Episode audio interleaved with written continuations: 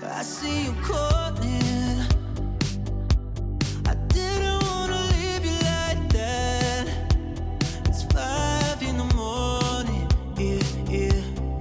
好，这是三千九哦，牛蛋鸡，是？牛带鸡是啥物事？不是牛蛋鸡吗？牛蛋鸡。牛带鸡啊？哈哈，我不晓得上海有不哪能讲。那么为什么前面我们用上海话做了一次开场白呢？因为我们今天想来聊一聊《爱情神话》这部上海电影，就是一部质量很高，让你在影院里能开怀大笑的一部电影。觉得最关键的，我在这部电影里面还是找到了很多跟我自己作为一个上海人生活的一些气息和我看到的很多上海人的一些生活态度，当然是比较积极、比较有意思的一些方面。因为我在你的推荐下也看了这部电影嘛，嗯我是觉得是一部值得去看的影片，但是我会觉得，嗯，没有我给你推荐的期望那么高。对，我会觉得是不错的一个电影，但是就是没有让我有那么深刻正面的回馈的一部电影。但是我们可以请迪伦来分享一下他从这部影片中觉得特别棒的一些地方。嗯，首先我想说一些跟我的生活中有很多重合的一些点。嗯嗯，最一开始老白逛的那些折扣店啊，还有那个服装的外贸单的那个店啊，嗯都是我自己，包括我父母都会去逛的店。嗯，尤其是我还在念书的时候，我妈也会去那些外贸单的这种 A 货店去给我买衣服。嗯然后她店里面一模一样的衬衫，我就有一件，就是那件灰色的衬衫，然后口袋上有一个白色小熊的那一件，嗯嗯 简直了。还有就是，我觉得他们说话的很多方式啊，就说话的语气，当然因为本身整部电影就是用上海话方言讲的嘛，所以会让人有一种沉浸感。还有一个就是这里面的人物都是蛮有代表性的，比如说 连皮鞋匠都是喝手磨咖啡。说我有朋友看完之后就说，所以你就知道为什么上海是咖啡馆密度最高的 一个城市了，嗯全球咖啡馆密度。因为连小鞋匠都喝咖啡吃下午茶。嗯嗯，对，就我会觉得这部电影他选的一些演员都非常的厉害。啊、嗯就对那个小皮匠是宁理，嗯，然后那个老屋之前，老屋应该也是沪剧的代表吧？呃，对，反正老吴挺典型的那种上海人的那种嗯气质的，我觉得。我觉得这里面男的反而老白没有那么的典型的上海男人的一些气质，老吴是属于非常洋派的老克了。会有蛮多中年男人的牢骚。嗯嗯老白给我的感觉就是许峥他演这个角色的很多气口其实特别上海人，嗯就是他很多上海人的气口其实属于前面两个字会比较慢，然后到了嗯。尾音会连读啊，这种就嗯因为他们也都是演员，都是上海人嘛，嗯基本都是，所以确实就是方言母语呀、对，包括我觉得吴越整个人的嗯。感觉也很棒，对，嗯，就是但他好像演的别的角色也，之前我记得我的前半生里面也有一点这种感觉，他的那个角色。对，我会觉得他平时也是属于不怎么露面的那种演员，嗯他是很演员的那种演员。对，对他会让我觉得他是人物的外貌跟体现出来的气质，包括表演的嗯状态，会有反差感的那种女人。嗯，就表面你看会觉得特别文静的一个女人，但是她说台词，包括演绎北嗯北这个嗯。角色，就会觉得也有一点点自私自利的那，种，感觉。是的，嗯，嗯，让我还有比较惊喜的是 Gloria 哦，倪虹洁，她给我的感觉是，就是主要之前我们看《演员请就位》嘛，对，倪虹洁是属于演戏，在我们之前觉得她很容易过头的人，对，但是在 Gloria 这个角色上面，她就会特别贴切，就是嗯大家熟知的张的。扬的这种个性。对，大家熟知的上海女人嗲里嗲气、很张扬的那种个性。对，她和和李小姐也是有一些挺典型的上海女人的一些特征的，一个是很那种很爱外露的，很爱有点炫耀啊嗯这样的一嗯种。马伊琍演的李小姐呢，也是有那种上海嗲妹妹的那种感觉，嗯但是她是属于比较独立，然后比较有自己想法，然后没那么外放的那种。话里有话的那种。对对对，话里有话的那种，是的。然后说到青年演员，真的是演技很差，特别让我印象深刻的就是最后他们在家里聚餐的那一次，说嗯到要把房子过户给儿子那件事情，嗯然后老白其实有一点嗯不太开心，对，就正好说到美妆达人这件事情，然后嗯老白就对着他说。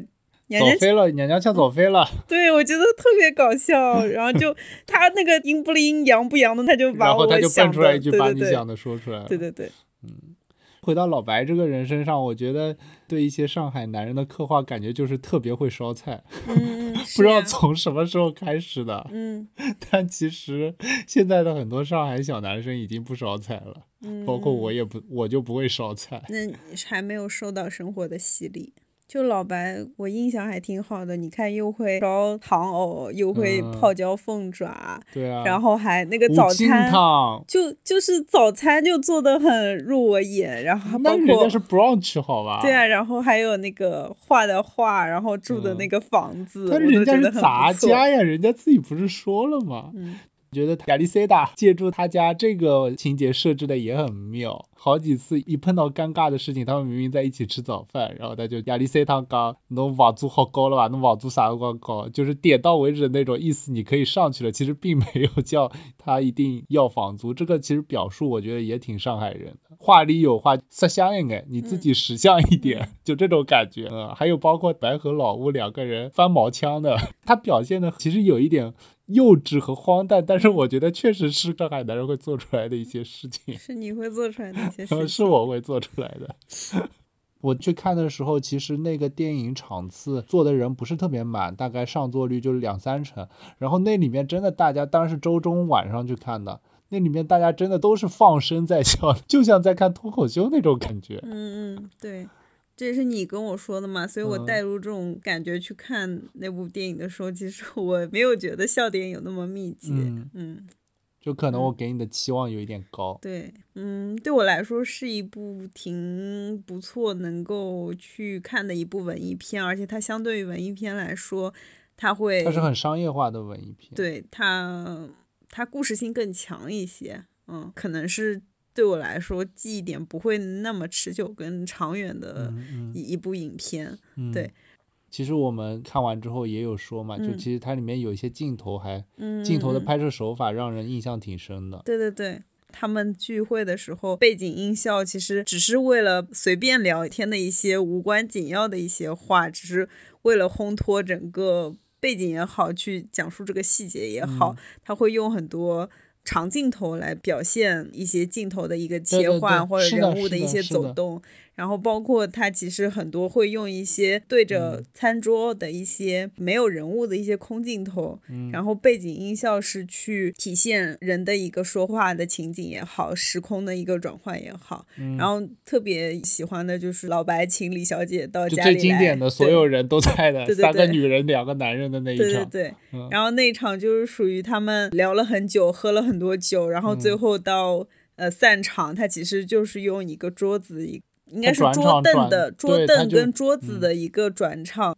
用旋转的镜头，然后通过一个画面的一个从白到黑，然后包括桌上餐食的一个从比较丰盛的一个没有吃过的，背叛狼藉，对对对就是一个时间的转换，从对对对晚上到了那个早上了，可能。是嗯，还有呢？从他们知道那个女的晕倒，然后嗯到晚上老老屋去讲这个、嗯讲这个故事，对，他其实也是用了一个空镜头转到了老屋的头上，然后再定格到他的脸上。哦，真的呢，你这么一说，我好像有点印象，就是这种转场的空镜头。对对对，对，就是我印象比较深的都是他一些长镜头，包括他去杂货店第一次买东西的时候，然后每个人都要插上一嘴的，什么哎，你上次烧的那个红烧肉还是什么排骨怎么样了？然后又什么买洗发水还是买啤酒什么的，然后旁边人都会来插上一嘴，就是有这种市民生活的这种生活的气息。还有一个就是你前面说到老吴开始讲他的故事，那是一个很长的镜头，从对着老吴，然后慢慢往后拉，拉到你能看到就是长桌的人所有的人，嗯每个人都在认真沉浸进在他讲的这个故事中，嗯然后慢慢再往老屋往那边去推，然后又回到老屋讲完这个故事，但他一下子就说：“我皮侬的呀，憋谷子呀！”又又回到这个一点，就是这个整个表现让你整个情绪，就是你感觉他在跟对一个收放自如，一个是你感觉他在面对着你在讲这个故事，对，你有一种很强的一种观察感，包括我前面说的那个杂货店，嗯。其实你就好像是自己在逛那个杂货店一样。嗯嗯，在他老白的这个生活中在穿梭，或者在这个场景中在穿梭，你又像一个旁观者，但是你又像一个亲临者。嗯嗯嗯。嗯，还有一个就是他们在那个外滩十八号，嗯。两个女的，然后老白那个场景也很妙。嗯。首先是他打的那个灯就是红紫色还是什么颜色嘛，粉红色，深嗯嗯深粉色的那种，梅紫色。梅梅紫色，对。嗯给到镜头是两个女人在墙上的那个影子，尤其是 Gloria 长头发，然后整个就是身姿很妖娆，嗯给人一种很外放的、自信的这种女性的魅力，嗯。就让我想到那个小时候看那个《猫眼三姐妹》，就男人都会对这种感觉影子的东西、黑色的影子，然后表现出女生的形体有一种独特的魅力，是的，就谜一样的那种魅力。嗯嗯。嗯，然后那一段，而且很妙的就是导演是女生嘛，而且是一个九零后女生，嗯，她其实是很多通过女性的一些视角的，包括那一场，她其实就很直接的表达了自己作为一个，我感觉就是女性编剧和女性导演在整个行业里面遇到的一些，在男性主导的这个环境里面，她其实那一段就直接讲了这这一段，虽然看上去可能有一点生硬，但是嗯你可能之前没有那么体会到，之前你嗯。可能还觉得是好像三个女的围绕一个男的的故事，嗯。但是那一段就让你感觉是他其实是从女人的角度在给你呈现很多东西，嗯。好像你觉得是三个女人围绕一个男人，但嗯。其实这里面的角色老白是经常是妥协或者是相对被动的，反而是三个女人都是很主动性的。他其实就是想讲了上海女人的同一个心态的三种不同的表现形式或者人物嗯性格的，嗯。嗯，老白在里边就是很上海男人，就其实我在看的时候并不这么觉得嘛，我没有嗯。这么深的一个感受，因为就是我们从小到大，就是我给我的感受，上海女人都是比较强势一点的，男人嗯。相对来说都是会稍微妥协一点的，对，对，所以我看的时候并没有这种很深刻的体会，嗯，反而是看一些影评的时候才发现这是导演想去铺设的一个一个那是因为。你就是也是一个很独立强势的女人。嗯，对，相比来说，你说到这一场戏，我会觉得是有点生硬了，就是我们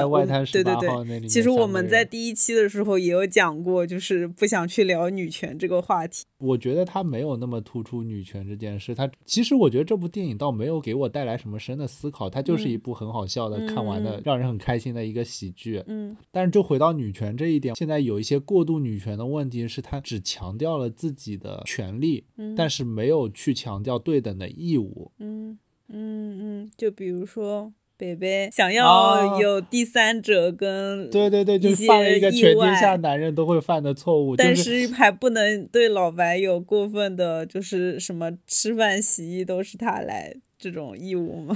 类似了，就但是他们也属于一个愿打一个愿挨，家庭分工就是这样呀。但是你也触及到了老白的底线嘛，就是、嗯这就是老白就相当于在这个关系里面，就是你出轨了，我就不可能跟你复婚，不可能原谅你。嗯。嗯，是嗯。其实还有一点我们之前没有聊过的，就是说嗯这部影片配乐是很体现上海老克勒的感觉的。嗯、是的，嗯有一种诙谐然后轻松的那种感觉对，包括有有一些有一种现代音乐剧的那种感觉。嗯嗯嗯，就是我不是特别地道，可能形容的。让我印象特别深的就是他知道李小姐个嗯孩子两百多块淘宝高头买了，然后他从小区出去，然后也是那个钢琴那个对那个印象很深，他就那有一种暴风骤雨的那种感觉。对对对，就是有一些处但是理让那个我觉得跟就是你前面说的上海的没什么关系，嗯就就是他音乐的配乐上确实也很有意思。我们聊到这儿，其实大家如果没有看过电影的，可以有兴趣的话可以去看一下。如果大家已经看过了，可以接下来听我们简单吐槽一下我们在观影的时候觉得有几个未解的谜。我们吐槽吗对，吐槽一下，为什么是吐槽啊？就是其实我是觉得他是导演给观众留下很开放性的一些假设，嗯嗯，你怎么理解都可以，而且你怎么揣测也都是合理的，哦只是看每个人对于剧情跟人物性格的那不叫吐槽，那是小八卦那也不叫八卦，就是展开想象。乱砍。对，你说哪什么谜？对，一个谜就是说，我在看电影的时候就问你说，Gloria 到底跟老白发生了什么吗？嗯，我觉得一看上去是没有发生什么的，应该是没有发生什么的。你从整个人物的性格设计也好，包括后面 Gloria 在 KTV 那个表现出来的一些细节也好，他其实只是表现的很奔放或者说张扬，但其实是为了掩饰自己内心的。就是孤独寂寞的嗯部分，但他嗯其实实际的一些行为，倒是像他说的，你知道我不会主动的呀，就是确实是这样子的，我觉得，就其实他嗯他们可能确实就是在一起睡了一个晚上，但不是那种睡，哦，我是这么觉得的。我不是这么觉得的。嗯然后我后面看影评验证了我的观点，为什么呢？就我的猜测是发生了什么。嗯主要我的论证的依据就是说，呃，老白去 KTV 去给他送画，对，然后他把老白送走以后，关了门之后露出，就是他其实是调侃老白，不要爱上我，对，不要这么介意这种事情，这成年人是很正常的一件事嗯情。然后他看老白，其实老白有一种松了一口气的感觉或者说就是感觉卸下了包袱的感觉。的但是他回去关了门以后，他嗯就有一种对对，是有一种失落感的，而且我的理解，他的失落感是那种，就这事情已经发生了，我是用我的轻松感去掩盖我的寂寞也好，或者是让你没有那么有罪恶感也好，让你嗯没有那么有负担。嗯，但是的呢，我有一点小期待，你可能跟我之间是想出现一点爱情啊，或者是火花的。我觉得他这个场景就是像你说的，他更多是说他的落寞是来自于他其实希望老白对他有一些感觉，但是老白更多是觉得发生了这件事之后的负罪感，就而不是来源于说他们之间发生了什么。我觉得他们还是没有发生亲密关系的。嗯，那我看的影评是直接很了当的说 Gloria 把他睡了。那我也不知道他的依据是哪里来的了。就是依据就是那个落寞感啊，就是对啊，落寞感就是我说的嘛，就是他其实是希望借助这件事情，就虽然没有发生什么，但是老白以为发生了什么，然后去拉近他们的距离，但实际上并没有，反而是通过这个可以看清楚老白对他其实是没有想进一步发展的这个意图的。所以他会觉得落寞，他其实是一直在创造机会，说希望两个人能更多接触，能有机会进一步发展。但是老白就是很介意说我们俩之间发生了这件事情。对啊，所以这个的也不能验证说他们没有发生关系啊。那就是我觉得没有证据显示他们发生关系了呀，这个这是影评纯粹是过度解读。就是留宿这件事情已经，它其实是很 open 的一部作品，它其实不想把很多事情拍的那么是啊是啊，直白。反正就怎么说都可以了。就是我反正我的观点还是说没有发生关系。好，move on 下一个，next。下一个就是说，老乌和索菲亚罗兰到底是有过那一段故事还是没有那段故对事？对，确实这些问题我觉得都是他给给你的都是留着想象空间的。那我还是比较倾向于觉得说是发生了故事的，因为后面不是那个有人来，就是他那套房子不是是有人免费租给他的嘛，嗯嗯就是租租到他去世为止，嗯时间也对得上，对吧？嗯，就这个问题其实连带着后面一个片段是讲李呃李小姐。呃，问他问老白信不信那个故事然后那个时候老白已经见到那个处理房子的人了嘛？对，然后老白的回答其实是说，呃，他一直是不相信的。他这个矛盾的一个情节，你是怎么理解的？嗯，我不太清楚为什么老白要这么说。我的理解，我也是偏向于相信这个事情是真的，也是因为房屋中介后来来画展找他处理后续的事情的原因。就是说我解释李小姐那个片段，是因为李小姐在安慰他说，让他节哀顺变，不嗯要那么难过了。嗯然后其实老白就说了很多老屋的一些有的没的嘛，就是说他就是这个人很固执啊，然后老是抱怨社会啊，然后他才不相信他们他跟那个什么明星之间的故事啊，都是他编的他主要是他讲了一句我搞清楚了，不就是我搞清楚这件事了，不是的，对对他很，明确的这么说了。对我觉得嗯但是我我当时觉得是说，呃，我的想法是说，他可能就是想帮老吴一起保守这个秘密。哦，这有什么好保守的啦？老吴嗯都不想保守这个秘密，好吗？嗯、所以你是为什么？对我更多觉得是老白为了让自己心里舒坦，觉得要嗯忘记老吴去世带给他的一些痛苦啊，或者说说反话嘛，就是说这个人怎么怎么怎么不好，他其实嗯他心里还是怀念他，只是对外人来说去排解自己的这样一个心态嘛，说的一些借口。嗯，对他前半段确实说的都是反话，就是嗯他在跟李小姐路上那段路上走的时候，但他最后其实是说的，也是说老吴是我最好的朋友嘛。嗯嗯我自己主观的想要想要去相信他们两个是有过这段故事的，嗯嗯，还是希望有这么一个不能叫爱情神话吧，只能叫 one night stand 的美好邂逅，我还是愿意去相信这件事情，嗯主观的。嗯，那最后我们收尾就来聊一下，说为什么这部电影取名叫《爱情神话》，然后最后大家去看了那一部《爱情神话》的